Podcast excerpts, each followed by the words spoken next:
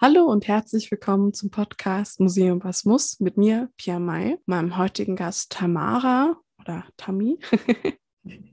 Hallo. Hallöchen. Ich habe mir Tammy rausgesucht, weil sie Kunstgeschichte studiert mit mir, also Museologie und Kunstgeschichte, aber schon in ziemlich vielen unterschiedlichen Museen gearbeitet hat. Und nachdem ich das auch habe, dachte ich mir so, wir such, ich suche mir jemanden, der schon so ein bisschen die Finger überall mit drin hatte.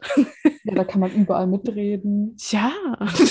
Zumindest so tun, als wüsste man überall Bescheid. Das wissen wir doch. Wir sind doch Profis. Natürlich. Genau, also ihr habt schon mitbekommen, heute geht es um Museum oder beziehungsweise Museumsgattungen. Uh, aber davor müssen wir noch ein bisschen über was anderes reden. Und zwar erstmal über die Museumsdefinition. Die hatten wir ja schon in der allerersten Folge so ein bisschen benannt. Ich war damals halt ein bisschen unvorbereitet und hatte sie nicht draußen vorliegen. Ich war ein bisschen aufgeregt. Aber dafür holen wir das jetzt nach und gehen die ziemlich genau durch, damit ihr nach der Folge genau wisst, was ist eigentlich Museum und wie genau ist das definiert. Genau, denn die Museumsdefinition wird seit mindestens wie vielen Jahren? Drei Jahren ziemlich hart diskutiert und man ist immer noch nicht zu einem gemeinsamen Schluss gekommen. Denn, also vielleicht sollten wir anfangen, die ICOM ist ja sozusagen die große Museums- äh, Liga hat der Deutsche Museumsbund nur in international und die haben eine Definition, also die existiert seit 2007. Das wurde sie das letzte Mal wirklich erneuert. Hol sie nochmal raus, damit wir sie auch vorlesen können. Heißt das, dass du die nicht auswendig kannst? Nee. Schande über dich, Pia. Also, die Museumsdefinition von 2007 lautet: Ein Museum ist eine dauerhafte Einrichtung, die keinen Gewinn erzielen will, öffentlich zugänglich ist und im Dienste der Gesellschaft und deren Entwicklung steht. Sie erwirbt, bewahrt, beforscht, präsentiert und vermittelt das, was materielle und immaterielle Erbe der Menschheit und deren Umwelt zum Zweck von Studien, der Bildung und des Genusses. Die ist lang. ja, aber nicht so lang wie die, die dann daraufhin 2019 bei der Generalversammlung in Kyoto gemacht wurde. Mhm. Man gemerkt hat, dass diese Museumsdefinition eigentlich ziemlich nichtssagend ist, ziemlich veraltet. Und sollen wir sie vorlesen? Die ganze. Also Vielleicht soll man noch zusagen, ähm, wie das Ganze überhaupt entstanden ist. Also man hatte 2016, glaube ich, schon gemerkt, uh, die ist ein bisschen älter und sie ist auch nicht, das Museum ist nicht daran gebunden, sie komplett auszufüllen, weil ich glaube auch nicht, dass jedes Volkskundemuseum in Buxtehude kann alle wichtigen Teile dieser Museumsdefinition erfüllen. Das muss sie auch nicht und das muss auch nicht kein Museum, denn das Museum also das, der Begriff ist kein, der ist nicht geschützt. Also im Grunde kann sich auch jedes als Museum benennen. Deswegen hat man, hatte man eben gesagt, okay, wir versuchen es mal neu und hat dann eine, ja, eine Mitgliederbefragung gemacht, wo dann eben ganz viele Begriffe genannt wurden und jeder durfte ankreuzen, was, was wichtig ist. Und das hat man dann versucht, in dieser riesigen Definition zu, ja, zusammenzufassen die Tamara, glaube ich, sogar übersetzt hat extra nochmal. Genau, die gibt es nämlich tatsächlich nur auf Englisch, weil sie eben nicht angenommen wurde und dann hat man es nicht für nötig gehalten, sie auf Deutsch zu übersetzen. Und die sieht nämlich komplett anders aus. Das bedeutet, Museen sind demokratisierende, inklusive und vielstimmige Räume für den kritischen Dialog über die Vergangenheit und die Zukunft. Sie erkennen die Konflikte und Herausforderungen der Gegenwart an und setzen sich mit ihnen auseinander. Sie bewahren Artefakte und Präparate treuhänderisch für die Gesellschaft auf, sich an vielfältige Erinnerungen für zukünftige Generationen und garantieren gleiche Rechte und gleichen Zugang zum Erbe für alle Menschen. Museen sind nicht gewinnorientiert, sie sind partizipativ und transparent und arbeiten in aktiver Partnerschaft mit und für verschiedene Gemeinschaften, um zu sammeln, zu bewahren, zu erforschen, zu interpretieren auszustellen und das Verständnis für die Welt zu verbessern, mit dem Ziel zu Menschenwürde und sozialer Gerechtigkeit, globaler Gleichheit und planetarischem Wohlbefinden beizutragen. Zusammengefasst bedeutet es jetzt, Museum ist eine kritische bzw. selbstkritische, kritikfähige Institution mit viel Platz für Diskussion vielfältige Perspektiven mit aktiver Teilnahme und sehr gegenwartsbezogen. Also dass man nicht nur aus dem Blick der Vergangenheit heraus arbeitet. Das Ziel ist es, dass die Informationen und Objekte für alle Menschen zugänglich gemacht werden. Auf der ganzen Erde, global. Das bedeutet also sowohl für uns hier als auch in Afrika, als auch in Australien als auch in der Antarktis. Und das Ziel ist es dann dabei auch eben, die soziale Gerechtigkeit zu verwirklichen, die Gleichheit der Menschen weiterzuentwickeln und halt Menschenwürde zu garantieren. Das klingt sehr verantwortungsbewusst. Das ist es auch, weil Museen eben verstanden haben, dass ja sie nicht nur Repräsentation sind, sondern auch Teilhabe an der Gesellschaft, weil sie halt eben glaube, jedes Museum möchte auch aktiv sagen, wir sind hier und wir möchten auch hier sein und wir möchten Teil von euch sein, von dieser, ja, diesem großen Komplex Gesellschaft oder dem großen Komplex Kultur. Aber kannst du dir vorstellen, warum diese Definition abgelehnt wurde? Vielleicht, weil es eben zu viel Verantwortung ist? Ja, ne, ich glaube, das ist einfach diese, ich glaube, erstmal ist sie ein bisschen länger, was natürlich abschrecken kann. Also mich hat das auch am Anfang ziemlich abgeschreckt, als ich es zum ersten Mal gelesen habe. Und ich glaube, es war wirklich dieses, oh verdammt, jetzt kommt was total Großes auf uns. Und ich glaube, viele waren auch so ein bisschen abgestreckt, oh Gott, was müssen wir jetzt alles eigentlich leisten? Obwohl sie ja schon so viel leisten, weil eben diese Museumsdefinition auch nicht bindend ist. Nicht jedes Museum kann alles gleichzeitig erfüllen. So soll es ja auch nicht sein.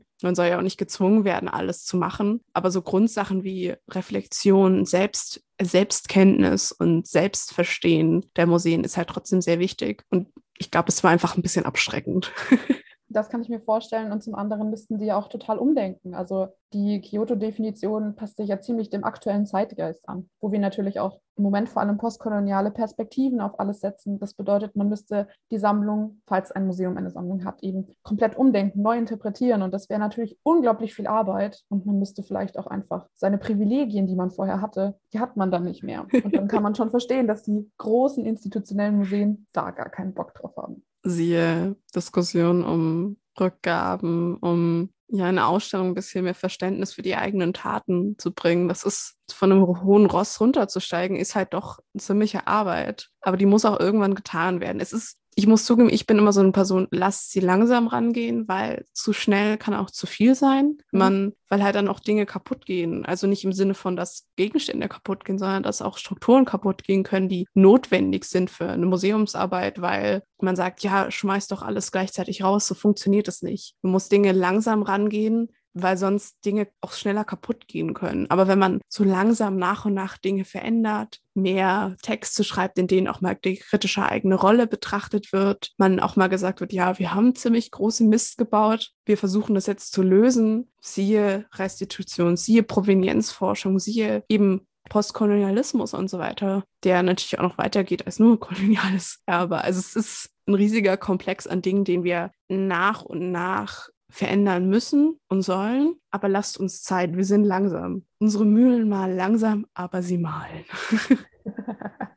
auch Leute da sein, die bereit sind für Veränderungen. Und da, diese Leute zu finden, ist natürlich auch schwer. Aber was ich in beiden Definitionen nicht gefunden habe und was doch eigentlich ziemlich wichtig ist, ist, dass vor allem in Corona-Zeiten die digitalen Zugänge mhm. überhaupt nicht vorkommen. Vielleicht so ein bisschen zwischen den Zeilen, wenn man sagt, man will es global für alle Menschen zugänglich machen, aber das Digitale fehlt vollkommen. Und damit haben sich die Young Professionals auseinandergesetzt. Also die Ecom Deutschland hat eine, wie soll man sagen, eine junge Sparte mit jungen ja. Museumsmitarbeiterinnen und Studentinnen. Und 2021 hat eben auch in der Ecom Deutschland eine Debatte stattgefunden über die neue Definition. Und dabei sollte eben auch die Young Professionals Schlüsselbegriffe vorstellen, die dann eben auch zur Abstimmung vorgestellt wurden. Und die haben dann wirklich neuartige Sachen gemacht, die dann auch wieder den Zeitgeist unserer Zeit vorstellen. Bei Aufgaben eben digitale Zugänge schaffen. Wie soll das Museum arbeiten? Es soll nachhaltig, also umweltbewusst arbeiten und vor allem selbstkritisch und bei den weiterführenden Zielen eben die postkolonialen Perspektiven ausbauen, um eben diesen System systematischen Rassismus einfach abzubauen. Und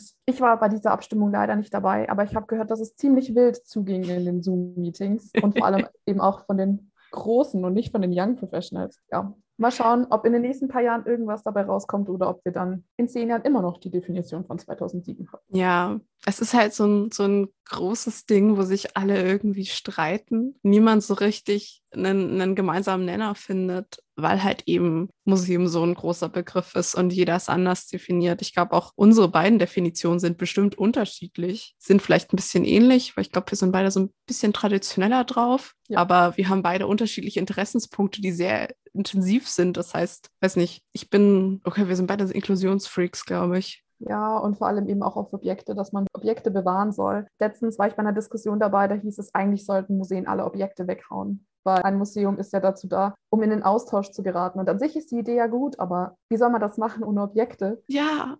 Als Kunsthistoriker denken sich dann so, nein. Ich glaube mir auch als europäische Ethnologin, Schrägstrich Volkskundlerin, also ich bin noch Volkskundlerin, kann ich da nur sagen, denke, wir ja. brauchen Objekte. Vielleicht liegt es auch daran, dass man dem Objekt den falschen Wert gibt. Man, weil man denkt, es geht um das Objekt. Nein, es geht um die, den Zusammenhang des Objektes. Also ich habe ja schon ein bisschen über Objektforschung geredet, da haben wir ja auch eine eigene Folge zu. Aber das Objekt an sich ist nicht wichtig. Es ist der, das Wissen um das Objekt herum, das wichtig ist. Das, das Objekt ist nur dieser Platzhalter für das Wissen. Das heißt, ihr sitzt so da und so, hat so ein Schild in der Hand, wo drauf steht, ich bin wichtig, weil, Punkt, Punkt, genau. Punkt. Und ich glaube, das man legt so einen zu starken äh, Wert auf das Objekt an sich. Das ist ja. ein bisschen das Problem. Also, aber das löst sich ja langsam. Menschen verstehen Dinge, Menschen verändern Dinge. Wir verändern unsere eigenen Perspektiven. Das ist ja auch das Wichtige. Also, wir, wir kommen gleich auf die Museumsgattungen. Und die, wir hatten eine ziemlich rege Diskussion in der Vorbereitung, was jetzt wo reingehört, weil auch die Sichtweise komplett unterschiedlich ist und es wahrscheinlich keine festen Gattungen geben kann, weil alles irgendwie auf unterschiedliche Weise miteinander verknüpft ist. Also, falls ihr Ideen habt, dass andere Museen noch irgendwo da reingehören oder das Museum jetzt nicht in die Gattung gehört, dann schreibt es uns doch auf Gerne. Instagram in die Kommentare. Yes. Zur Folge. Das wäre sehr cool. freuen uns immer über Kommentare. Und ein reger Austausch gehört ja auch dazu. Und wenn der plötzlich über ein Museum in der Instagram-Sparte plötzlich passiert, das ist genauso sehr wichtiger Austausch. Warum muss man auch dazu sagen. Vor allem, mhm. bestimmt kennen Leute coole Museen, die wir noch nicht kennen. Und das ist doch oh, ja. schon super praktisch. Das stimmt. Ich bin, also ich habe jetzt schon, ich war jetzt schon ein paar Museen, aber noch nicht genug. Ich man kann nie genug Museen gehen. Das stimmt zu 100 Prozent. es gibt auch nicht genug Museen. Da kommen wir ja gleich noch dazu. Das unterschreibe ich dir. Yes. Aber wenn wir schon bei Museumsgattungen sind, dachte ich mir, dann fangen wir doch mal an, darüber zu reden. Und zwar wisst ihr noch, ganz am Anfang haben wir über sowas geredet, das heißt Kunst- und Wunderkammer. Kannst du dich noch daran erinnern? Ich kann mich tatsächlich noch daran erinnern, aber ich kann mich auch noch an den, die Vorlesungen erinnern, als das behandelt wurde. Und ähm, die Kunst- und Wunderkammern waren ja, sofern ich mich jetzt richtig erinnere, die ersten richtigen Museen, die eben von den reichen Elitemenschen zusammengesammelt wurden, oder nicht? Es ist die Geburtsstätte der Museen vor allem. Die Objekte wurden genau von Landesherren gesammelt, von, von reichen, mächtigen, meistens Männern bei ihnen ist es eben wichtig, dass angefangen wurde zu kategorisieren. Also man hat angefangen, Dinge zu ordnen und nicht mehr chaotisch zusammenzulegen, sondern zu sagen, die ganzen Tierpräparate kommen dahin, die komischen Sachen kommen hierhin, die Gemälde kommen dahin, die Kunstgemälde kommen dahin. Und so hat man angefangen, langsam so eine Form von Gattung innerhalb eines kleinen Raumes zu bauen. Also Museumsgattungen in einem Raum zusammengefasst. Und da kommen auch unsere Gattungen her. Also so sind langsam die in Anführungszeichen Grundgattungen entstanden. Also Artificia, Naturalia, Mineralia gibt es auch noch. Also sozusagen, man hat angefangen, so langsam nach und nach Dinge zu, zu ordnen, zu sortieren und zu sagen, ja, da kommt das hin und hat das.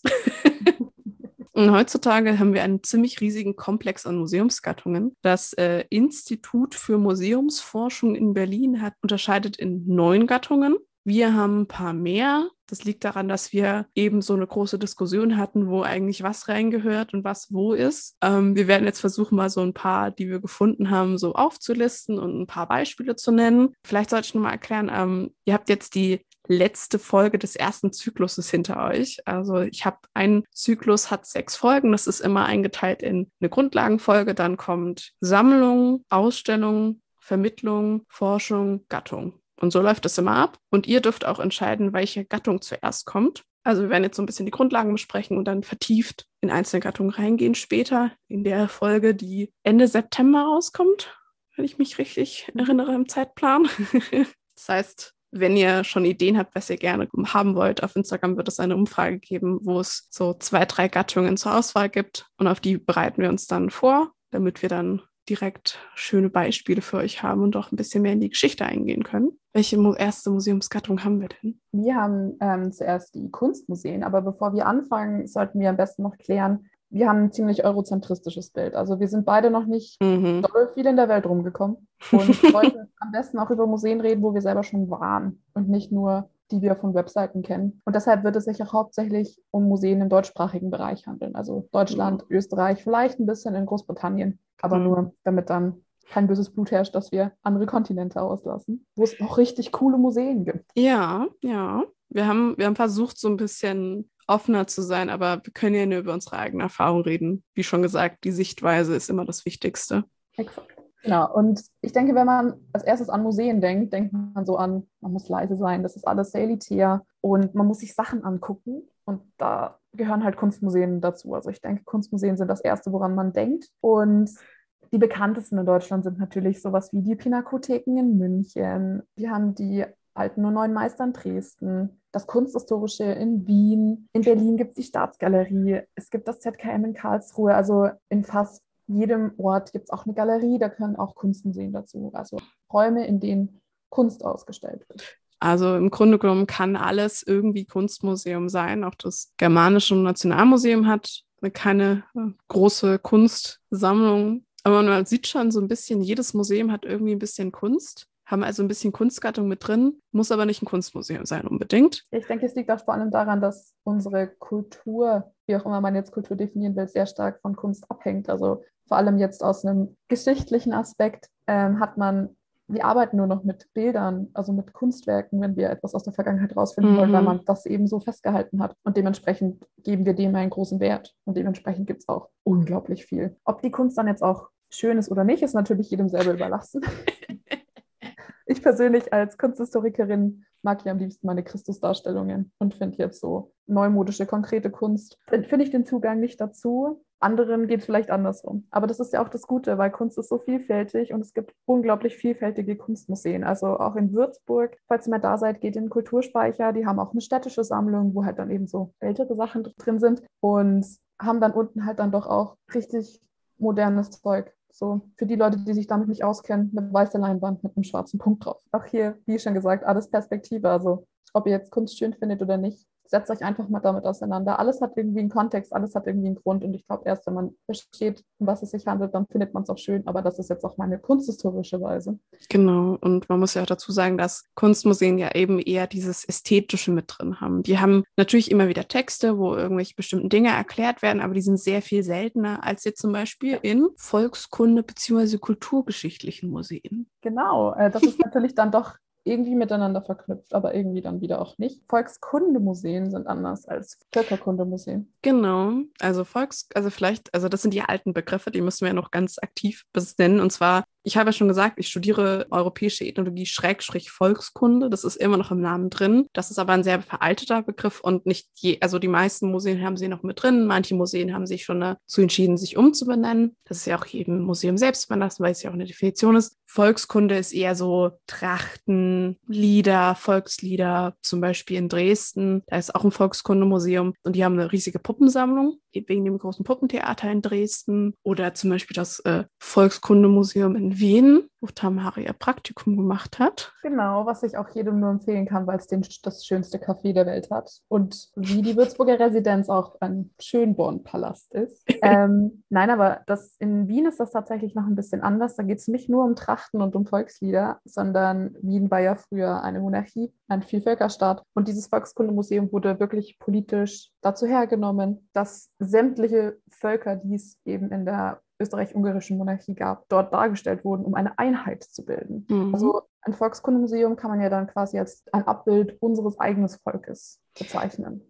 Genau, es geht so ein bisschen da, also natürlich geht es immer noch so um ältere äh, Lebensweisen, die halt in unserem Lebensgebiet sozusagen passiert sind, also in dem Fall in Deutschland. Versucht auch manchmal Minderheiten, die immer noch sehr traditionelle Sichtweisen haben, äh, darzustellen. Also ja, irgendwelche in Tirol solche Trachten zum Beispiel, die an traditionellen Tagen noch getragen werden. Ich glaube, also zum Beispiel, also ich komme aus Franken, ich habe leider keine fränkische Tracht, auch wenn ich das irgendwie ganz gerne hätte. Aber Tamara kommt aus äh, Bayern, die hat halt eben noch ein Dirndl. Nicht nur eins, nicht nur eins.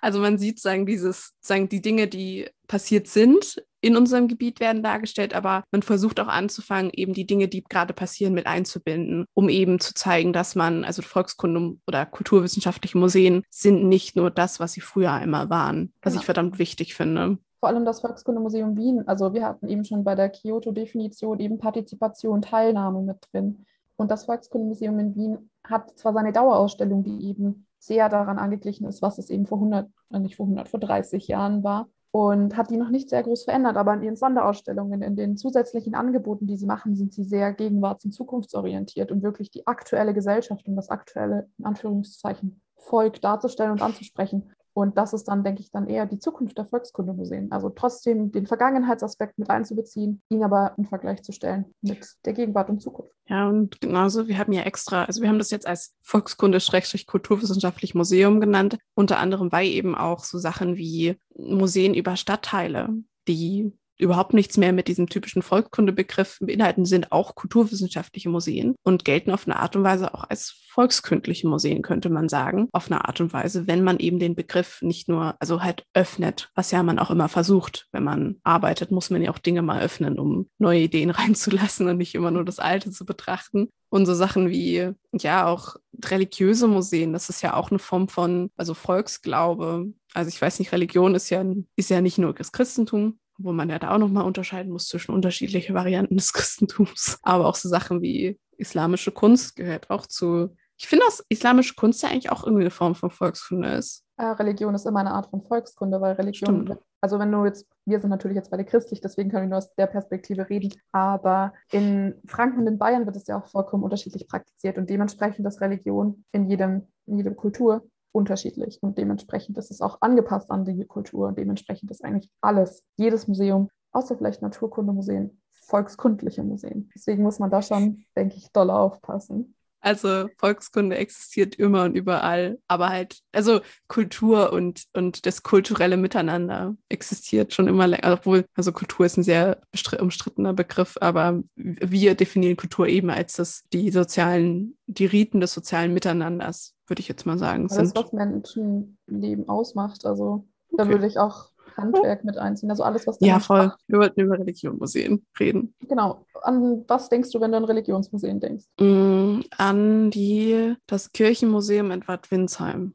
Hier gibt es ein Kirchenmuseum. Ja, die haben eine Kirche, die ist äh, nicht mehr geweiht, aber das ist, das ist eine wunderschöne Kirche, in der eben auf, glaube ich, vier Etagen plus Dach, du kannst ins Dach reingehen und die Dachkonstruktion anschauen. Da wird eben, ja, religiöse Geschichte erzählt und auch so Sachen wie Kirche, Kirchenchor, Kirchenmusik, äh, Hochzeitsriten. Und das Besondere an der Küche ist, dass man direkt am Altar befindet sich so ein Loch, wo bei Maria Himmelfahrt wird immer so, ein, so eine Taube runtergeworfen. ja. Das machen aber nur die Katholiken, oder? Ja, das ist eine katholische. Ja, aber das Problem bei religiösen Museen, ich fand es interessant, dass das in diesem Kirchenmuseum eigentlich thematisiert wird, weil sonst eine normale Kirche, in die man reingeht, also mal ganz ehrlich, wenn man in eine Stadt geht, man guckt sich hier mal den Dom an. Und man guckt mhm. sich den nicht aus religiösen Gründen an, sondern man guckt sich ihn an, weil er vielleicht hübsch aussieht, weil die Atmosphäre da drin toll ist. Und man guckt ihn sich aus musealen Gründen an. Und das hat nicht mehr wirklich was mit Religion zu tun. Das wird einem auch nicht vermittelt, wie die Religion tickt. Also was ist wichtig in der Religion? Was haben die für Riten? Was haben die für Werte, für Normen? Auch bei islamischer Kunst. Natürlich hat das was mit dem islamischen Glauben zu tun, weil dort, zum, soweit ich das weiß, ähm, auf bestimmte Bilder und bestimmte ähm, künstlerische Merkmale zurückgegriffen wird. Aber an sich lernt man in solchen Ausstellungen nichts über die islamische Religion. Anders ist es allerdings bei jüdischen Museen, die aber auch wieder nicht in religiöse Museen reinzählen. Also da gibt es auch eine große Debatte darüber, zu was jüdische Museen gehören. Genau, also jüdische Museen, ich glaube, die Sache ist halt die, dass eben durch die Dinge, die, die halt auch vor allem Deutschland und auch andere Länder leider vor allem Deutschland, ähm, in, in, so in den letzten zwei, drei Jahrhunderten gemacht hat, ist sagen, wird das Judentum immer nur auf eine Sache und die Shoah, also den Holocaust, eingepfercht. Aber eigentlich ist es, ist der jüdische Glauben, die jüdische Tradition, deren Kultur und die ja eigentlich auch ziemlich verwoben ist mit unserer, auch wenn sie die ganze Zeit so verschwiegen wird, habe ich das Gefühl manchmal, ist es eigentlich was unglaublich Schönes, unglaublich Faszinierendes. Deswegen sind äh, jüdische Museen müssen einfach als ja, als eigenständige Museen betrachtet werden, die ich finde auch doch Religionsmuseen sind, aber halt eben nicht nur die Religion beinhalten, sondern auch die Kultur, finde ich, oder den Kulturbereich, der, in dem eben jüdische Menschen ihre Tradition ausgelebt haben. Und da gibt es auch einige. Also Fürth, Würzburg und vielleicht Zürchheim haben welche. Wir haben in Köln, in Frankfurt, Berlin, München, eigentlich überall. Nur wird es meistens immer so als, ja, es ist halt ein Museum über die Shoah.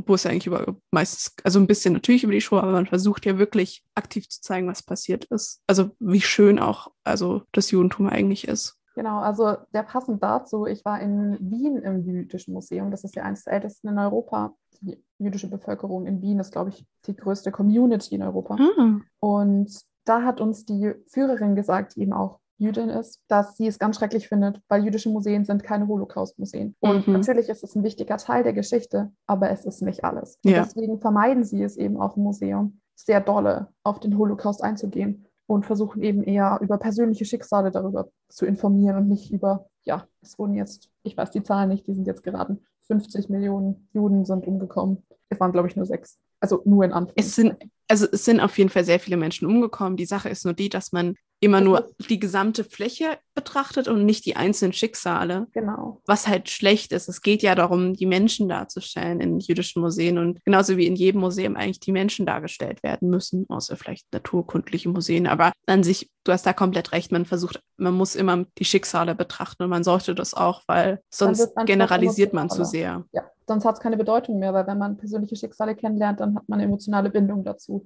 und schon wird das ganz anders aufgenommen. Dahin zu gehen und sich selbst auch klar zu werden, dass das Menschen waren, das fehlt, glaube ich, ganz, ganz vielen manchmal, vor allem diejenigen, die den Holocaust zum Beispiel leugnen oder, ja. oder irgendwas in die Richtung machen, weil das auch nicht so nette Menschen sind, wenn ich das liebevoll sagen kann. Also natürlich können wir das aus unserer Perspektive nicht genau sagen, wie man sich jetzt fühlt, bei der Führung im Jüdischen Museum Wien hat sie uns auch gesagt, dass das Museum nicht unbedingt für nicht-jüdische Personen gemacht wurde, sondern dass sie wirklich jüd jüdische Bevölkerung dort hier reinbringen wollen, um eben die Community zu stärken, um ein Gefühl dafür zu bekommen, was, was für eine Bedeutung sie überhaupt haben, weil eben der Antisemitismus auch so groß ist. Mhm. Und dementsprechend ist es nicht nur ein religiöses Museum, sondern es ist eben auch ein Volkskundemuseum, weil es sich eben mit dieser kulturellen Gruppe der Jüdinnen und Juden auseinandersetzt. Und dann ist es auf der anderen Seite wieder ein historisches Museum, weil im Jüdischen Museum Wien zum Beispiel gehen sie chronologisch die Geschichte der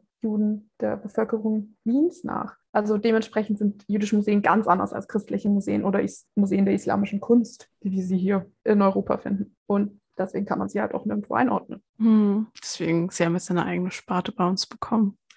ich finde auch, also wir haben jetzt schon so ziemlich viel jetzt abgedeckt, was so in Richtung so die so religiöse Sachen und so geht. Jetzt müssen wir mal über Nationalmuseen reden. Da ah. kommen gleich wahrscheinlich böse Assoziationen auf.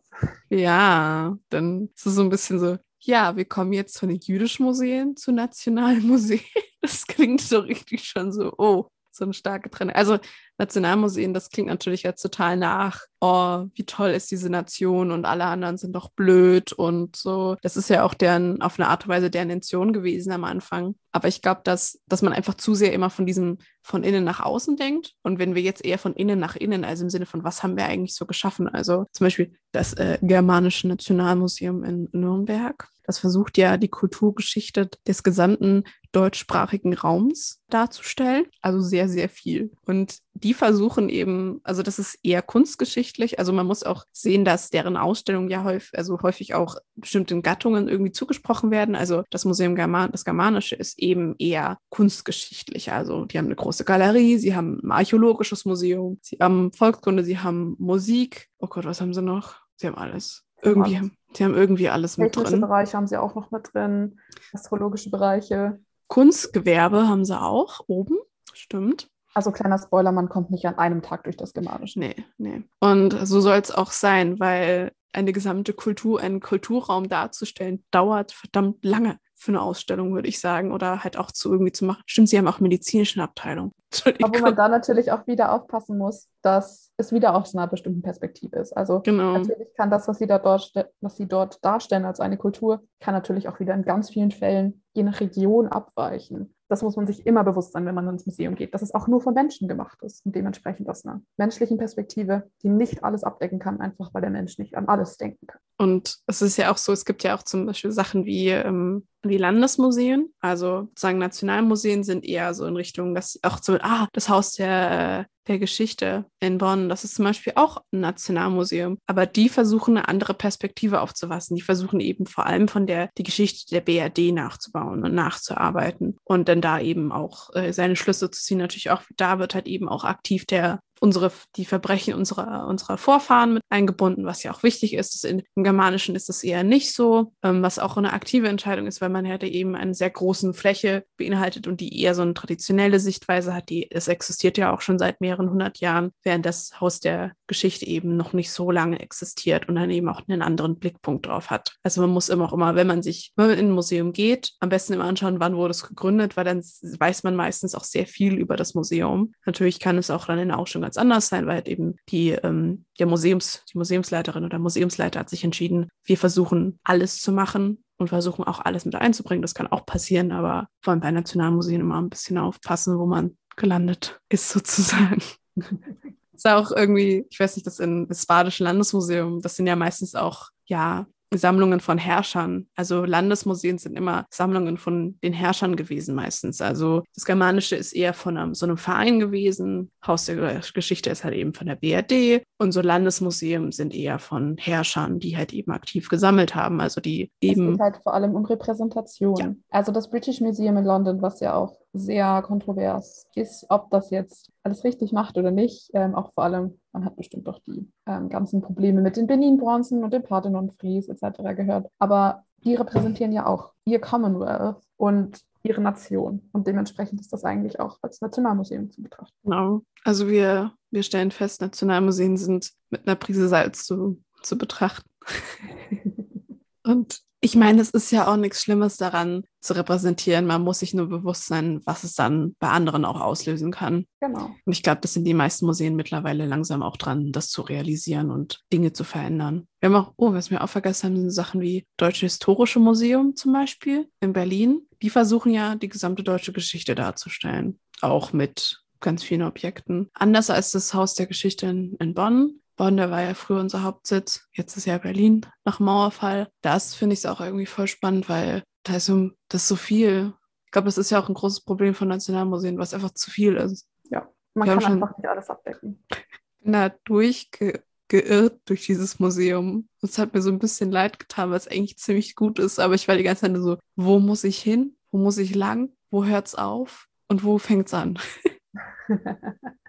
Also vielleicht auch so nationale Identität ist da auch so ein bisschen mit drin, obwohl man da noch ganz viel, eigentlich, das ist ja so ein bisschen blöd, was ich beim Nationalmuseum immer so schade finde, ist, dass da immer nur das Deutsche betrachtet wird und dieses typisch Deutsche, dieses, wir haben Krieg geführt und wir sind Industrienation und was weiß ich alles. Aber so Sachen wie Einwanderer, Auswanderer und so, das wird relativ wenig in diesen Nationalmuseen betrachtet, obwohl es ja eigentlich auch ein wichtiger Teil unserer Nation ist. Das stimmt. Aber dann, so blöd das klingt, kommt dann halt eben wieder so ein Rassendenken ein bisschen, dass es halt dann nur um Deutschland geht. Und das, das meint man ja dann auch natürlich nicht böswillig. Also natürlich mhm. im Idealfall meint man das nicht böswillig, aber man will ja dann eben, was auf diesem Grund und Boden passiert ist, quasi darstellen. Was uns zu dem macht, was wir eigentlich sind. Mhm. Das kann man mhm. natürlich jetzt auch wieder kritisch betrachten. Jo. Aber tatsächlich gibt es jetzt, ich weiß leider nur nicht wo, haben sie jetzt ein Museum für eben Geflüchtete nach dem Zweiten Weltkrieg aus den slawischen Ländern im Museum aufgebaut. Mhm. Also es kommt langsam ins Gedächtnis, dass deutsche Identität in diesem Fall nicht nur das ist, was wir gerade als deutsche Identität bewerten, sondern dass es eben noch viel, viel mehr ist. Mhm. Ja, es ist ja auch so Sachen wie das Auswandererhaus in Bremen oder das in Hamburg. Die gehören ja auch so eine Form von, ist ja auch eine Form von Nationalmuseum und in Richtung Kulturmuseum, aber auch irgendwie Nationalmuseum. Ähm, Vielleicht ist das eher als Geschichtsmuseum einzuordnen, weil es eben eine geschichtliche oh Gott, ja. Handlungen widerspiegelt, vorstellt. Es gibt ja auch das Haus der Geschichte Österreichs. Das würde ich jetzt auch nicht als Nationalmuseum darstellen, weil es eben auch nicht diesen Nationalmuseum-Charakter hat, sondern es will wirklich die Geschichte der Nation, was dort auf diesem Grund und Boden passiert ist, eben vorstellen. Also mhm. wie man schon sieht, alles hat irgendwie mit allem zu tun. und wir versuchen ja gerade so einen kleinen Überblick zu leisten und nicht alles detailliert zu machen. Also keine Sorge, wir werden uns damit noch in anderen Folgen näher auseinandersetzen. Aber du hast schon gerade von, ich würde das Erwort jetzt nochmal nicht mehr sagen, aber halt Ethnie und ähm, Völker betrachtet. Also Völkerkunde sagen wir jetzt nicht mehr, wir sagen ethnologische Museen, um es ein bisschen ja, freundlicher zu machen und auch nicht mehr so kontrovers, finde ich. ich ja, es ist eine lange Diskussion. Ja, natürlich. Das, aber ich glaube, die Diskussion geht auch nicht weg, weil es gibt nee. eben auch die, die den Standpunkt haben, es ist nur ein Wort und man kann ein Wort eben diese Macht auch leben. Dann ist vielleicht Völker nicht mehr so schlimm. Aber sobald man sich mit der Geschichte auseinandersetzt, was Völkerkundemuseen bzw. heutige ethnologische Museen eigentlich waren, Dann nimmt man den Begriff eher nicht mehr. Ja, also da, die, die, das werden wir dann in einer anderen Folge, die genaue Geschichte wäre schön, wenn wir erst in einer anderen Folge betrachten, aber erstmal, wo sind die denn überhaupt? Wir haben, wo haben in Mannheim gibt es eins. Es gibt das Weltmuseum in Wien. Es gibt das Fünf Kontinente in München. In Berlin gibt es bestimmt auch eins. In, also auch das, äh, das British Museum kann auf eine Art und Weise als das gelten. Ja, eigentlich gibt es es auch überall. Das ist ja auch irgendwie so ein bisschen überall vertreten. Man könnte jetzt auch sagen, zu besserem Verständnis, ein Volkskundemuseum betrachtet eben eine Kultur oder ein Volk in Anführungszeichen von innen her Mhm. und ein ethnologisches Museum beziehungsweise eben ein Völkerkundemuseum betrachtet aus unserer fremden Perspektive schauen wir auf andere Länder und auf andere Sitten. Ja, also, also sagen, ich studiere Volkskunde, das heißt, ich rede mit denjenigen, die meine Sprache sprechen. Wenn ich äh, Völkerkunde studieren oder Ethnologie studieren würde, würde ich die Sprache lernen und dann versuchen da so mit den, also das ist, glaube ich, so das, dass man versucht, eben die Sprache zu lernen und dann mit den Personen über auch darüber zu reden, wie sie ihre eigene Kultur empfinden und daraus Schlüsse zu ziehen über das Gesamtkonzept Welt sozusagen. So hätte ich das definiert. Ein voll interessantes Konzept. Also das Ja. mit der Sprache lernen. Es ist, es gehört dazu. Also wenn man das nicht macht und sagt, hey, du musst meine Sprache lernen, dann sind wir in einem ganz anderen Kontext, aber den möchten wir auch nicht mehr. Ja, den möchten wir nicht mehr. Also man sieht, man, also ich finde es auch ziemlich wichtig, dass man drüber redet. Und ich finde es wichtig, dass man die, die Vergangenheit auch mit betrachtet. Also auch unsere Vergangenheit, aber man muss halt immer schauen, okay, wir auch, glaube ich, auch Eigen, Eigenrepräsentation finde ich auch im Ethnologischen Museum ganz wichtig, dass sagen die, die Personengruppen, die man darstellen möchte, gefragt werden. Was willst du denn eigentlich repräsentiert haben? Das finde ich eigentlich ziemlich geil, dass man anfängt zu sagen, wir möchten gerne, dass ihr Teil dieser Ausstellung wird, damit halt andere Menschen über euch erfahren. Was wollt ihr denn drin haben? Ich glaube, das muss man ein bisschen mehr betrachten und ich glaube, ich hoffe, da fangen auch mehr Museen damit an. Ich glaube, es kommt mit der Zeit. Vor allem Ja. dadurch, durch die Globalisierung und die Digitalisierung hat man eben auch Kontakt zu anderen Bereichen der Welt, die eben dann diese Kulturen berühren. Und Genau. dadurch kommt der Austausch auch zustande. Ja, also das äh, Konzept heißt übrigens Soziomuseologie, für alle, die den Fachausdruck für aktive Partizipation mit Personengruppen sehen möchte. Das ist die Soziomuseologie. Die funktioniert meistens eigentlich, dass man das innerhalb des Ortes macht, aber ich glaube, dass man das auch übertragen kann auf ja, Kultur und in, in Deutschland. Und, ähm, und jetzt kommen wir so, ich muss zugeben, wir haben uns einen ziemlich harten Übergang rausgesucht. Wir fangen, wir gehen nämlich von ethnologischen Museen über zu militärhistorischen Museen.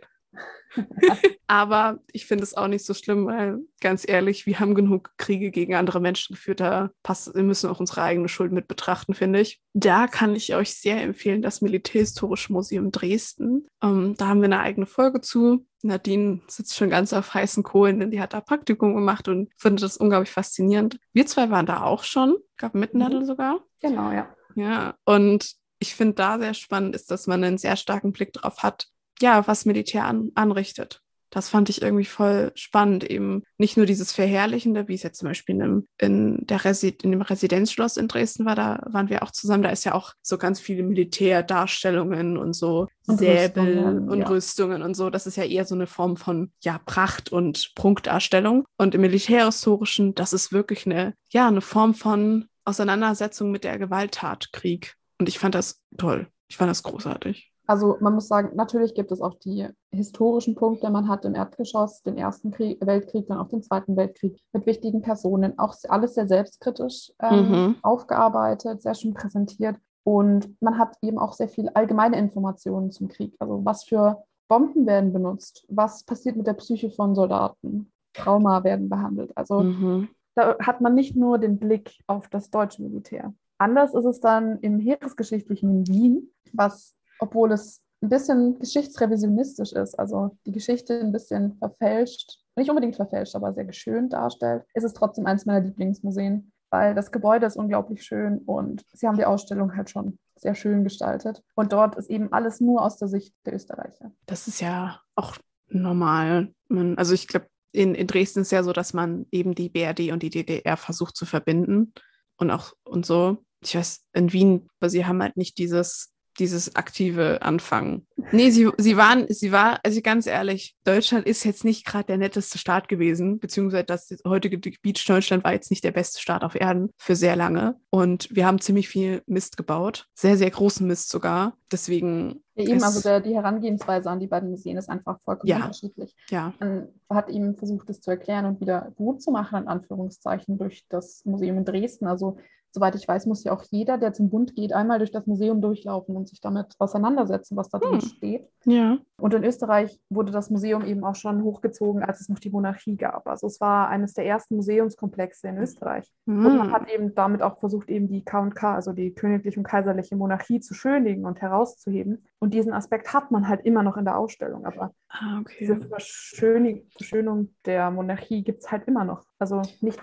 dass man jetzt sagt, man will unbedingt die Monarchie wiederhaben. Aber wenn man mal nach Wien geht, das ist ja überall präsent. Das ist so eine Art Lebensstil, dass hier mal der Kaiser gewohnt hat. Und ähm, ja, also wie gesagt, das ist alles Perspektive. Man muss aufpassen, wo man reingeht. Man darf nicht alles einfach für bare Münze nehmen, was irgendwo steht, sondern alles kritisch betrachten. Mhm. Ich finde auch, glaube ich, war so fasziniert. Ich muss, also wenn, wenn, wenn ich mal wieder in Wien bin, muss ich da auf jeden Fall mal reingehen, weil ich fand, ich weiß nicht, ich war von dem in Dresden so unglaublich fasziniert. Weil ich hatte so ein bisschen, weil das ist ja auf so einem Militärgelände und ich hatte so ein bisschen Angst, dass das so typisch, oh, wie toll wir doch sind und wie toll das Militär doch ist. Und dann kam man da so rein und es war halt heiliger. Das war Es war kritisch, es war kahl, es war keinster Weise verherrlichend, es war fast schon verdammend, was mit Menschen passiert. Also sie hat noch Sachen wie äh, Afghanistan mit drin, die Irakkriege und dieses ganze Komplex USA und deren Militärsituation und auch so, also ich fand auch so toll bei der Ausstellung, wo es dann auch so, so langsam in den Nationalsozialismus überging. Da hatte man immer an der Seite von Vitrinen waren immer so kleine Felder, wo Schicksale dargestellt wurden. Also immer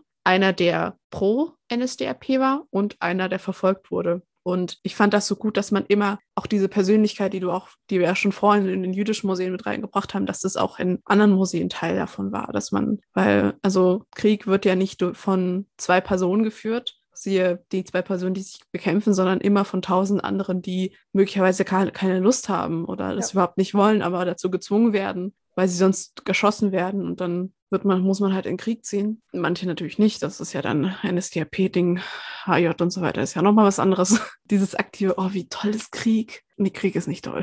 Ja, man muss auch aufpassen, eigentlich gibt es in jedem kleinen Heimatmuseum auch militärhistorische Abteilungen, also selbst bei uns. Also ich komme aus der Nähe von München und in unserem kleinen Kaff waren während dem Dreißigjährigen Krieg die Schweden eben da. Und wir haben auch in unserem Heimatmuseum Rüstungen, wir haben Speere, wir haben Schwerter hängen und eigentlich ist das auch ein Teil militärhistorisch. Ja. Also, so Ja, also Nürnberg auf der Burg gibt es auch ein paar Waffen, wenn ich mich richtig erinnere. Aber das sind also Mittelalterwaffen, weil Nürnberg hat ja jetzt sein, seine glorreichen Zeiten im 15., 16. Jahrhundert. Ist auch schon ein bisschen länger her. Aber dann kann man sich wieder fragen, warum werden jetzt mittelalterliche Waffen als nicht so problematisch gesehen wie neuzeitliche Waffen? Weil wir mehr Distanz dazu haben. Wir haben gar keine emotionale Bindung mehr. Wir kennen keinen Menschen mehr, der aus der Zeit kommt. Mhm. Und deswegen ist das so interessant und nicht verwerflich, dass sowas ausgestellt wird. Mhm. Ich finde auch, also Sachen wie Festspiele. Ähm, mein, der Cousin meiner Mutter mag so, so historische da Nachstellungen total gerne. Yes. Und der kann,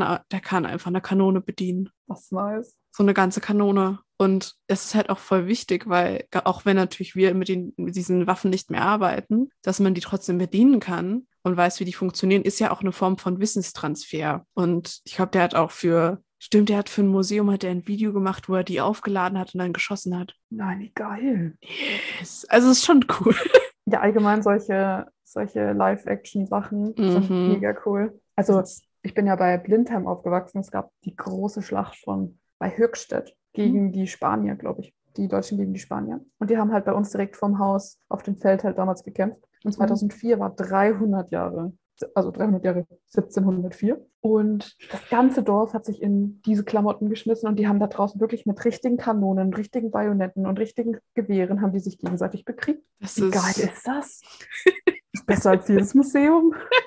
Es gibt auch in Altdorf, das ist äh, ein Kaff in der Nähe von Nürnberg. Das ist übrigens eine der ältesten Universitäten, war da früher. Mhm. Auch ziemlich cool. Und die haben, da ist große Schlacht vom, glaube ich, 30-jährigen Krieg gewesen. Und die haben halt immer noch Festumzüge. Und wir haben da zwei Freunde, Familien haben da gewohnt oder wohnen da immer noch. Und die machen da auch mal wieder mit. Und es ist halt immer sehr strange, wenn dann einmal, also ich glaube, alle vier Jahre wird es gemacht. Und dann sind alle halt in diesen Klamotten und rennen rum, und die laufen dann halt Parade und haben Flaggen ohne Ende. Und da sind auch, stimmt, sind das die Wallenstein-Festspiele? Darüber fragst du mich. Die Sekunde, schau mal kurz. Es gibt noch Kaltenstein.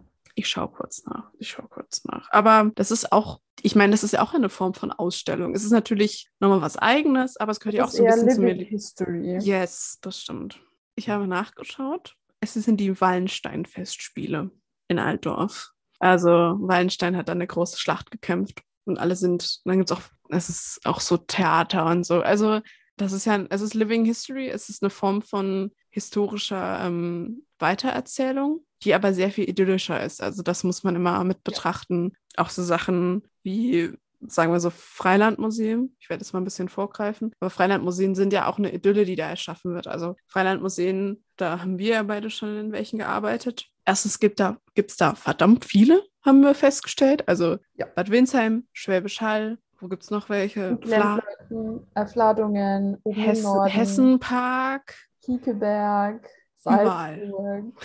Frankreich hat bestimmt auch ganz, ganz viele. Ja, da sind lustige Eco-Museen, also sozusagen im Sinn von, die Gebäude sind dort geblieben, das sind Eco-Museen. Also Gebäude bleiben da und die, die ausstehen, kommen dahin. Und frei, also Freilandmuseen sind im Grunde genommen, man hat Häuser, die werden aus ihren Angeln gerissen also abgebaut und werden dann in einem Gebiet wieder aufgebaut. Und da wird dann eben Hausforschung betrieben. Ich kann auch sagen, ich habe in Bad Windsheim gearbeitet und die sind gut in dem, was sie tun, denn da ist ganz berühmt und ganz wichtig, muss ich auch zugeben. Die haben eine Form, die eigene Form von Abbau gemacht und entwickelt. Das ist so ein, die bauen einfach das gesagt, die ganze Haushälfte ab, indem sie die Hauswände abbauen und nicht jeden Stein einzeln. Sie machen es cool. Also es ist halt auch einfach viel einfacher, als wenn du jeden Stein wieder zurücksetzen Genau. Müsstest. Und man muss dazu, das ist halt eben diese Idylle von Landleben. Es ist eine Form von Volkskundemuseum, aber ich habe es als eigene Gattung mit reingepackt, weil ich das auch ziemlich wichtig finde, dass man es eigenständig betrachtet, weil man halt eben nicht in einem Haus alles macht, sondern man aktiv auch das Leben und diese Idylle auch darstellt und auch versucht irgendwie eine eigene Narrative einzubauen, wie, was halt in einem Volkskundemuseum oder in einem kulturwissenschaftlichen Museum meistens nicht so ist. Da ist halt, da hat man Räumlichkeiten, die fest sind, in denen man arbeiten muss. Und äh, Freilichtmuseen haben das ja ein bisschen an, weil halt auch die Objekte ein bisschen größer sind. Also es sind halt ganze Häuserkomplexe. Genau, also da zählt halt auch wirklich nicht das kleine der kleine, die kleine Tasse, die in der, ähm, in der Küche steht als Objekt, sondern die ist einfach nur da, um das Ambiente zu schaffen. Das Objekt im Freilandmuseum ist das komplette Haus. Und das ist dann schon ziemlich faszinierend eigentlich und halt auch voll cool, weil du kannst reingehen, du kannst das Objekt benutzen, was du mhm. halt in mhm. normalen Ausstellungen nicht darfst, weil das, das ist eine Scheibe. Ja, manchmal ist auch eine Scheibe. Es gibt in Bad Windsheim gibt's ein, ein Haus, da ist eine Scheibe drin, der eben das ähm, bisschen baufällig, ich glaube, es ist entweder baufällig oder halt eben sehr, sehr vorsichtig zu betrachten. Ein Raum in dem Haus ist komplett gleich seit 1945, weil der Bruder von der Hausbesitzerin nicht zurückgekehrt ist aus dem Krieg. Wow. Und sie halt das einfach so behalten hat. Und ich glaube, deswegen haben sie da eine Schutzschicht hingebaut, dass man eben das nicht verändern kann, auch aus Respekt ihr gegenüber. Ja, das kann natürlich sein. Mhm. Also ist eigentlich auch ziemlich cool. Aber so, Entschuldigung, wenn ich, ich habe jetzt gerade unsere Ordnung ein bisschen durcheinander geschmissen. Aber ich habe eine Überleitung, weil nämlich auch Freilandmuseen häufig archäologische Museen sind. Sehr gut. Und archäologische Museen sind natürlich auch super cool und meistens an der Luft, weil man an den archäologischen Grabungsstätten ist. Hast du dafür ein Beispiel?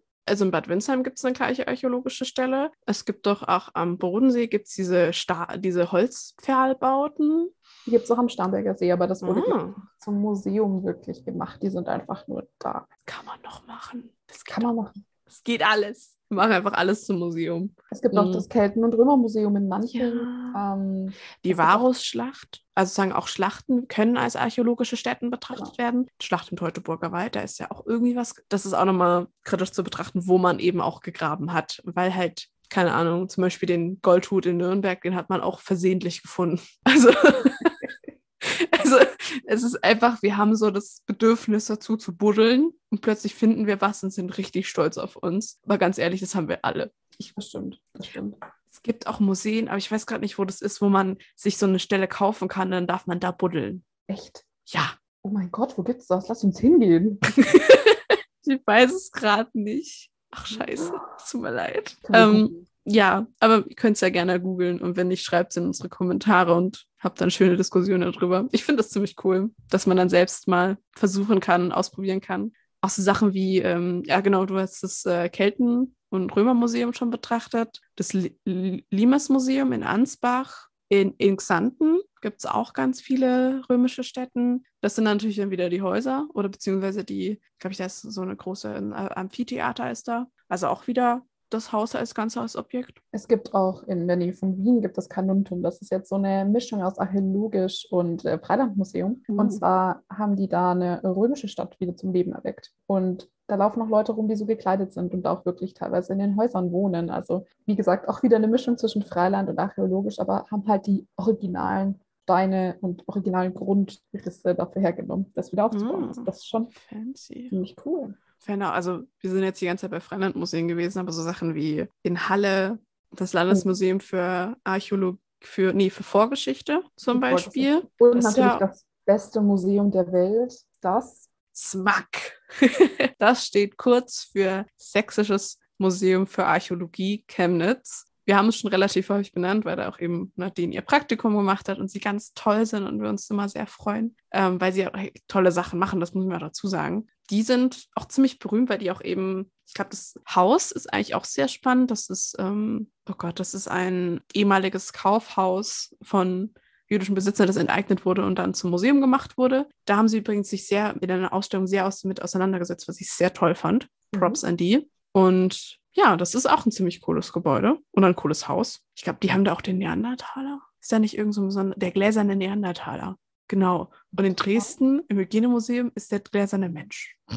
Interessant. Apropos Neandertaler, wer sich dann auch für Neandertaler und Urmenschen und die Entwicklung des Menschen interessiert, das ist dann so eine Mischung aus Naturkunde und Archäologie. In, Im Neandertal bei Düsseldorf gibt es ein richtig gutes Museum, das Neandertal-Museum. Hm. Und das kann ich jedem nur empfehlen. Also die haben auch die verschiedenen Entwicklungsstufen des Menschen als Wachsfiguren nachgemacht, um die du rumlaufen kannst. Und die Entwicklung des Menschen in Sprache, in Kultur etc. dargestellt. Und du kannst durch die Fundorte laufen. Das Fancy. ist sehr cool. Was mir auch noch einfällt, ist natürlich die Himmelsscheibe von Nebra in Halle. Da ist ja auch nicht nur, nicht nur das Museum hat ja das Original und in dem Infozentrum, da wo die Scheibe gefunden wurde, gibt es ja da nochmal ein extra extra Zentrum für. Das glaube ich auch ganz in Gold angemalt ist, was ich auch sehr fancy finde. Cool. Hm. Ist natürlich die Frage, ob man sowas wie das Pergamon-Museum oder das Neue Museum in Berlin auch als archäologisches Museum bezeichnet mhm. oder ob das irgendwas anderes ist. Also für die, die es nicht wissen, da drin steht sowas wie der Pergamon-Altar oder das Ishtar-Tor, das ist das ehemalige Stadttor der, von Babylon. Und da drin ist auch die Nofretete, die eben auch in archäologischen Funden oder halt archäologischen Grabungen gefunden wurde. Ist das jetzt Kunst? Ist das jetzt kulturhistorisch? Weil eigentlich hat es ja nichts mit Deutschland zu tun. Hat es, also man spricht das, weil eigentlich hat es nur eingeschränkt etwas mit Deutschland zu tun. Mhm. Oder ist es eher ein Völkerkundemuseum? Entschuldigung, ein ethnologisches Museum, das sich eben mit einer anderen Kultur auseinandersetzt, oder ist es dann doch Archäologie? Ich glaube, es ist immer die Perspektive. Also für mich wäre es eher archäologisch. Für eine Person, die zum Beispiel aus Ägypten kommt, wäre es natürlich kulturhistorisch. Also Sichtweise ist immer zu betrachten, wenn, auch wenn man selbst als Besucher reingeht, muss man immer schauen, okay, wer bin ich eigentlich? Auch so eine Selbstreflexion. Ja. Eher bevor man ins Museum geht, muss man sich nochmal so einen Steckbrief machen, wo man herkommt. Das stimmt halt wirklich, ja. Aber wenn du schon so bei, ich würde jetzt auf äh, Natur, wollte jetzt auf naturkundliche Museen hinweisen, aber du hast nichts in die Richtung gesagt. Das wird shit. Verdammt. Gut, das wird jetzt unsere Überleitung. Reden wir doch ja. über naturkundliche Museen. Also naturkundliche Museen sind natürlich super toll, weil die theoretisch unabhängig von Kultur sein sollten.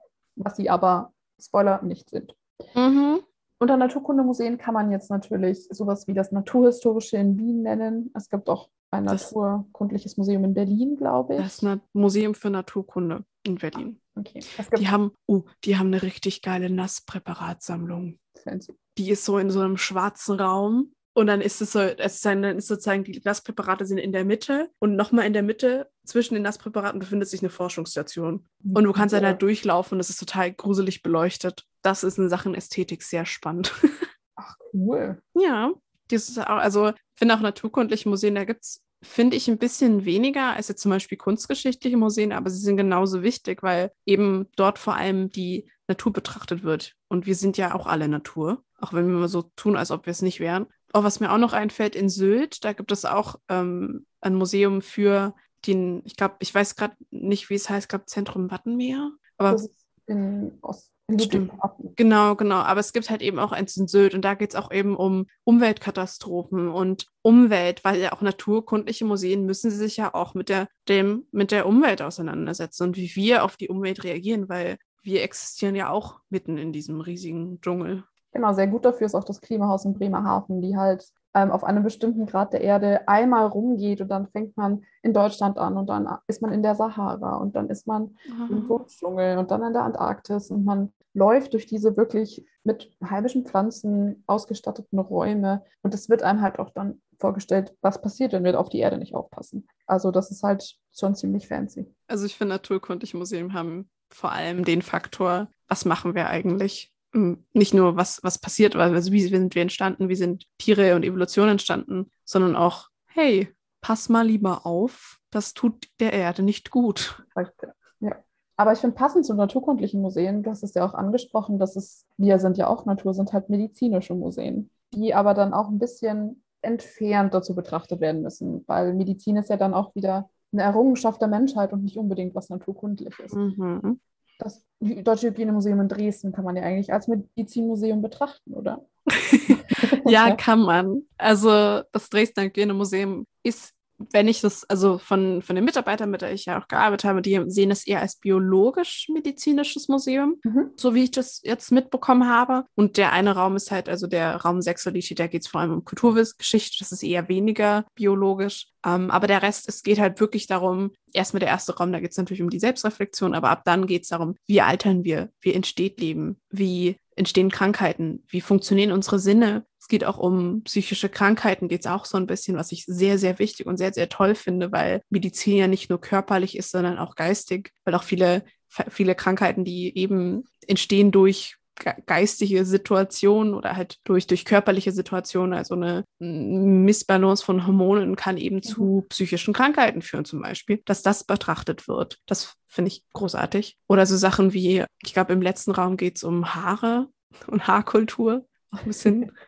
bisschen strange, aber auch ziemlich cool. Tatsächlich hatte ich bei sowas nicht unbedingt an ein medizinisches Museum gedacht, obwohl es natürlich irgendwie rein reingehört, sondern das wären dann wirklich eher so reine Präparate, medizinische Mhm. ähm, Utensilien, mit denen man eben operiert hat. Und Fun geheilt, Fact- hoffentlich. Und Gehalt. Fa kleiner Fun Fact. Tatsächlich waren sogenannte anatomische Kabinette. Also in der Universität hat man seit dem 16. Jahrhundert eben Leichen seziert, um die Ärzte auszubilden. Und die Dinge, die man seziert hat, hat man anschließend in diesen Räumen ausgestellt. Und das war für die Öffentlichkeit zugänglich. Also war das tatsächlich einer der ersten öffentlichen Museen, die die Menschen damals hatten. Und zum Beispiel die in den äh, 20er Jahren entstandene Hygieneausstellung, aus der das Deutsche Hygienemuseum entstanden ist, wo ganz viele Wachskabinette waren. Denn Wachskabinette sind auch ein Teil der medizinischen Lehre. Siehe zum Beispiel Eiter und eiternde Augen. Ist jetzt eine ziemlich ekelhafte Sache, aber das sind zum Beispiel auch Ja. Wachsmollagen oder auch, ich glaube, es gibt sehr viele crazy Wachsmollagen. Es ist mein Lieblingsthema, auch das ekelhafteste Thema, mit dem ich mich meistens auseinandersetze, aber das gehört auch zur medizinischen Lehre dazu. Zum Beispiel in der Charité. Gut, die Charité hat vor allem Nasspräparate von Krankheiten, von veränderten Körperteilen. Da ist natürlich auch die Sache mit Human Remains zu betrachten. Die meisten sind gespendet, also ganz viele Dinge wurden ja auch gespendet, aber auch manche halt eben nicht. Da muss man immer ein bisschen vorsichtig sein und man muss sich natürlich auch bewusst sein, das waren mal Menschen. Wenn ihr da reingehen möchtet, seid euch bewusst, was ihr da sehen werdet und passt auf euch auf. Bitte, das ist ganz wichtig. Genau. Die sind, also normalerweise haben med- medizinische Ausstellungen eben, eben eher diesen medizinischen Blick und nicht den Blick, hey, wer da ist eigentlich da ausgestellt? Was ja irgendwie okay ist, man muss sich das natürlich bewusst sein, aber sie sehen halt eben eher die wissenschaftliche Sicht und nicht die, da liegt gerade ein halb toter Körper. Ja gut, aber da kann man dann auch ähm, die Körperweltenausstellungen eigentlich mit reinziehen, wo ja auch wirklich tote Menschen ausgestellt werden, die sich aber dafür hergespendet Ja. haben. Und da finde ich auch so ein bisschen die Diskussion natürlich. Es sind Körper. Diese Körper sind aber aktiv gespendet worden. Und ich finde, ab dem Zeitpunkt, wo eine Person sagt, ja, seziere mich, macht, was du willst damit, stell mich aus, dann ist es deren eigene Entscheidung. Ja, das stimmt, aber man muss es trotzdem nicht so sehr wirtschaftlich pushen, finde ich. Also da Das stimmt. Das ist man doch stimmt. sehr anonymisiert dann irgendwie und das ist dann Mm, mit Würde nach dem Tod ein bisschen schwer. Aber wissenschaftlich sind diese Ausstellungen natürlich super interessant, wenn man wirklich sieht, wie der Körper funktioniert. Ja, wie die Muskeln funktionieren, wie sie sich bewegen. Ich war da auch nicht drin, ich war mal in Nürnberg. Ich wollte auch nicht rein, also ist jetzt nicht so mein Fall. Aber wie schon gesagt, seid euch bewusst, wo ihr reingeht und passt euch auf. Jetzt haben wir einen ziemlich großen Sprung tatsächlich. Mhm. Auf meiner Liste stehen nämlich jetzt Schlossmuseen drauf. ich habe so ein kleines bisschen gewartet, dass du es endlich sagst. Man muss dazu sagen, Tamara liebt Schlösser. Ich auch, aber nicht so sehr wie Tamara. also Schlösser sind halt einfach geil. Das muss man so sagen. Schlösser sind natürlich repräsentieren die Macht der Leute, die damals das Schloss erbaut haben, sind meistens mit Steuergeldern finanziert worden, meistens mit Ausbeutung der Menschen, die daran gearbeitet haben. Es sind auch viele bei dem Bau ums Leben gekommen, aber es sieht halt schön aus, ne? Also Beispiele dafür wäre das, ich glaube, das Schloss, wo die meisten Amerikaner sagen, ach, das ist Deutschland, wäre das Schloss Neuschwanstein zum Beispiel. Ja. Oder die Residenz Würzburg, ganz wichtig. Da muss auch jeder auf jeden Fall mal hin, weil da sich das zweitgrößte durchgängige Deckengemälde befindet. Da hast du absolut recht, fast 700 Quadratmeter vom wunderbaren Venezianer Tiepolo. Ich könnte stundenlang über die Residenz labern. Ich arbeite da als Schlossführerin und im Moment dürfen wir wegen Corona keine Führungen machen. Also kommt rein, besucht uns und wir stehen an jeder Ecke und müssen aufpassen, dass ihr alle brav seid und fragt uns Löcher an den Bauch, weil uns ist einfach langweilig. Und klatscht, wenn ihr im runden Raum seid. Das ist ja lustig.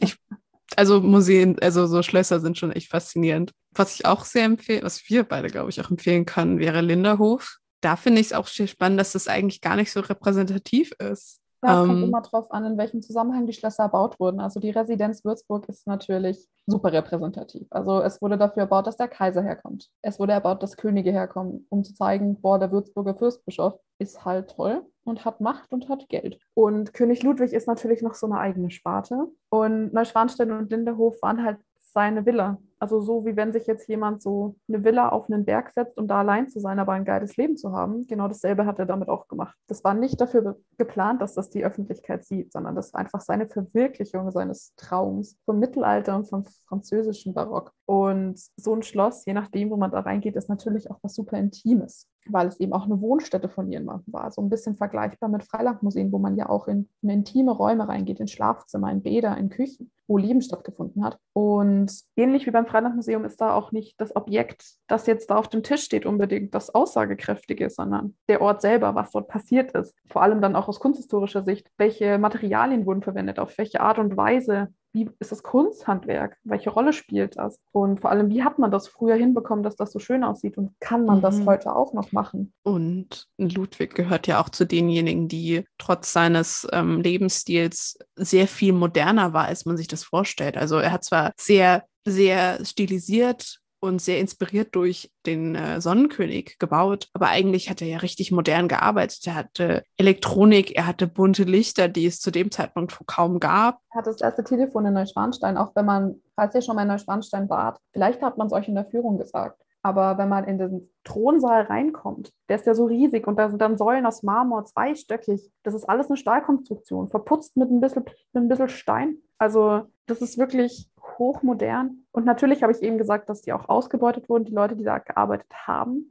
Muss natürlich auch nicht in allen Fällen sein. Ludwig hat zum Beispiel auch die erste Krankenversicherung. Das war nicht Bismarck, das war König Ludwig, der das eingeführt hat beim Bau von Neuschwanstein. Hat eine Eisenbahn verwendet und so. Also beim Schloss ist es vielleicht nicht unbedingt das Schloss, was interessant ist, sondern das Ganze drumherum, wie es entstanden ist. Und mhm. unser Professor sagt immer, Schlösser, Museen sind keine Museen. Man muss es richtig gestalten. Ich glaube, es ist halt immer dieses, weil halt eben zu wenig, weil es immer Schlossführer sind und keine Texte da sind. Und ich finde, dass Schlösser schon als Museum gelten können. Wir, also ich habe mich jetzt dazu entschieden, die Folge, die mache ich übrigens auch mit Tamara, die könnt ihr auch über die, ist dann als Option im Insta auf Instagram zu finden. Ich werde sie zusammenpacken mit den Freilandmuseen. Das ist eine ziemlich kontroverse gewesen, aber ich fand, dass es da wichtig ist, eben weil wir da den Aspekt, wie groß kann eigentlich ein Objekt sein, betrachten und nicht aktiv Museum und wie Museum funktioniert. Also macht euch gespannt, wie wir darüber diskutieren.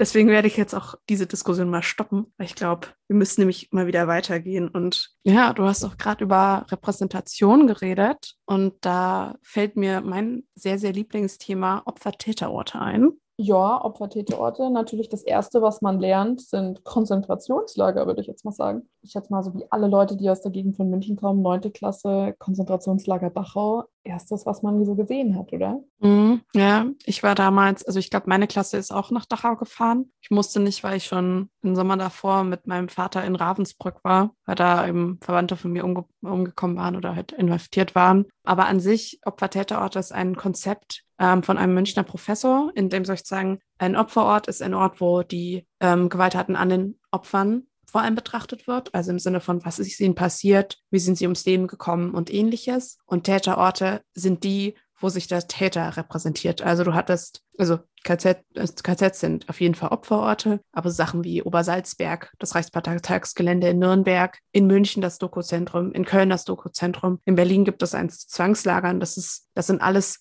Orte, an denen sich der Täter richtig, richtig geil findet eigentlich. Und Opferorte sind diejenigen, in denen eben wirklich gezeigt wird, was diesen Menschen angetan wurde. Was man aber auch dazu sagen muss, ein Opfer kann nicht ohne Täter sein, ein Täter kann nicht ohne Opfer sein. Das heißt, die sind immer miteinander verbunden. Es ist ganz wichtig zu betrachten, wenn man, in eine, wenn man in ein Opferort hineingeht, wie zum Beispiel ein KZ, müssen immer auch die Täter betrachtet werden und müssen immer auch die Täter benannt werden. Genauso wie an Täterorten immer die Opfer betrachtet werden müssen wie zum Beispiel Zwangsarbeiter, die aufgebaut haben im Reichsparteitagsgelände, die übrigens jetzt, glaube ich, eine eigene Ausstellung bekommen haben. Bin mir gerade nicht sicher, ob es nur eine Sonderausstellung war oder auch mit inbegriffen ist, aber auf jeden Fall werden die Opfer werden aktiv benannt, auch die Opfergruppen, weil das ja natürlich nicht nur Juden waren, sondern wirklich jeder, der ansatzweise nicht in dieses arische Denken reingepasst hat. Ich weiß nicht, meine Mutter hat mal vor kurzem auch gemeint, dass auch ähm, Soldaten, die eben PTSD hatten und halt eben aus dem Krieg heimkamen und es nicht verkraftet haben, wurden auch umgebracht, weil die waren ja, ja nicht stark genug. Ja, auch Leute, die einfach desertiert sind. Also mein Opa ja. war 16, als er im Krieg war und ist halt nach Hause gerannt. Und der wurde dann von seiner Stiefmutter auch ins KZ geschickt. Also oh, wurde verraten shit. und war dann auch in Dachau.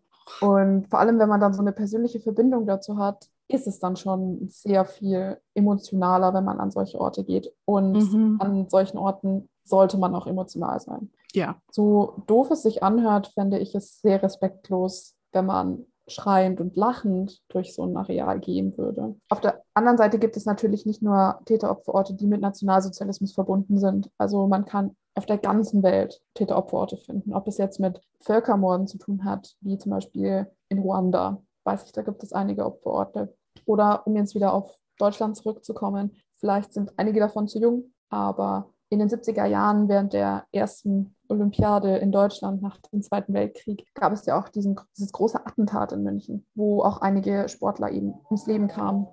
Im Olympiazentrum gibt es eben ähm, auch eine Gedenkstätte die sich darum kümmert, dass das am Leben erhalten bleibt, dass man weiß, was dort passiert ist. Und auch wenn das jetzt nicht unbedingt ein Museumskomplex ist und dort Eintritt verlangt wird oder du eine Karte ziehst, kann man das natürlich trotzdem im musealen Bereich irgendwie schaffen, mhm. weil es ja Informationen und Erinnerungen behält. Was mir auch noch einfällt, das ist relativ neu, das ist direkt am Bahnhof in Würzburg, weil eben Würzburg natürlich auch Juden ja, verfolgt hat und eben auch verschleppt hat. Und da gibt es eben, die finde ich unglaublich schön, das ist direkt am Bahnhof. Da sind, da sind so ein paar, ja, auch Texte dazu und so eine Bank, wo man sich hinsetzen kann. Und in der Mitte befinden sich ganz viele Koffer, unter anderem auch mit Teddybären und so, um eben darauf aufmerksam zu machen, was hier eigentlich passiert ist. Und auch so Sachen wie, ähm, also Würzburg wurde ja durch ein Inferno am 16. April 1945 komplett zerstört. 16. Und März. 16. März, oh Gott, Entschuldigung. Und tausende Menschen sind umgebracht worden dadurch und weil diese Flammen halt eben, also Würzburg ist ein Kessel durch Wernberge um sie herum und da gibt es auch einen Gedenkort. Und natürlich sind wir, ist Deutschland natürlich Täter, aber sie sind ja auch gleichzeitig Opfer geworden.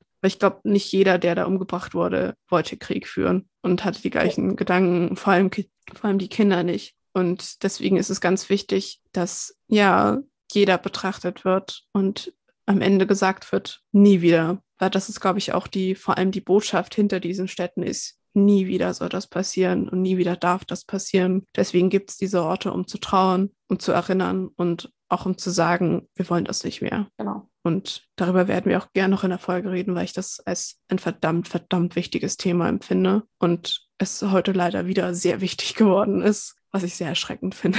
Es geht uns einfach zu gut denke ja. ich. Und wir sehen das als viel zu selbstverständlich und deswegen muss man seinen Hass auf irgendwas projizieren. Ja, ich glaube, da sind Technikmuseen ein ganz guter Beweis dafür, wie gut es uns eigentlich geht. Das stimmt. Also im Vergleich zu vor 100 Jahren, wir leben im Luxus, ne? Mhm. Also Technikmuseen sind schon eine ziemlich coole Sache. Das Technoseum zum Beispiel in Mannheim, das ist ein Gebäude, das wurde eigens dafür gebaut und da wird einmal die gesamte Technikgeschichte Deutschlands erklärt und es fährt ein Zug alle paar Stunden rein und raus. Das ist halt fancy. Aber in München gibt es noch was viel Geileres, denn das Deutsche Museum ist da. Und das ist ja auch, wie man vielleicht allgemein weiß, dafür bekannt, dass man dafür mindestens eine Woche braucht, um das alles anzugucken. Die haben sogar ein Bergwerk. Die haben ein Bergwerk. Ja, die haben ein Bergwerk. Die haben ein Bergwerk. Ja, da kann das Museum Industriekultur in Nürnberg gar nicht mithalten. Wir haben nur eine ziemlich coole Dampfmaschine, die einmal in der Stunde angemacht wird. Das ist trotzdem fancy. Mhm. Wir haben ganz viele Fahrräder und so. Und wir, was haben wir noch? Wir haben so ein Karussell, wo so nach und nach die, die eine Küche, da reden die, die Geräte miteinander und verändern es. Und dann sieht man so, wie die Küchengeräte sich verändert haben, indem sich diese Bühne immer wieder dreht. Das ist voll cool. Es ist halt richtig, Technikmuseen sind halt schon, schon fancy. Also unabhängig von Kultur. Es ist einfach nur geil, wenn man irgendwo draufdrückt und dann leuchtet was. und das dreht sich. Da wird man wieder ein kleines Kind, ich sag's dir. Das kann ich zu 100 Prozent unterstreichen. also zum Beispiel das Verkehrsmuseum in, in Nürnberg, da kann das von der, vom Deutschen, von der Deutschen Bahn, da kann man auch in den ICE reingehen, ohne dass er fährt. Also ist ein bisschen langweilig, aber ist voll cool. Oder auch, da gibt es auch die so eine, ich glaube, das ist ein Nachbau von einem Zug von Ludwig, dem, von unserem schönen Traumkönig. Mhm. Mhm, es ist echt cool. Und die betrachten, also auch wieder um den Holocaust zu betrachten, sie versuch, versuchen auch die, die Rolle der, der Bahn auch zu zeigen. Da gibt es einen eigenen Raum, wo es nur um die Verfolgung geht. Finde ich auch sehr gut. Aber es geht auch um so Sachen wie, das finde ich voll toll, ist Bahnhofskultur. Und so, also ich weiß nicht, ich glaube, die gibt es kaum noch in, Zü in, in Bahnhöfen, aber so Sachen wie äh, in der Eingangshalle befindet sich so ein kleiner Schrank, da sind Reklamhefte und die kannst du kaufen. Das ist so ein Reklamhefte-Ding für Reisende gewesen. Nein. Und so Zeug. Also sie versuchen so ein bisschen so eine Atmosphäre auch zu schaffen von einem Bahnhof irgendwie auch. Also das, DB, das DB-Museum empfehle ich zu 100 Prozent. Und da merkt man mal wieder, wie alles miteinander verwoben ist, weil das ist auch schon wieder Volkskunde. Mhm.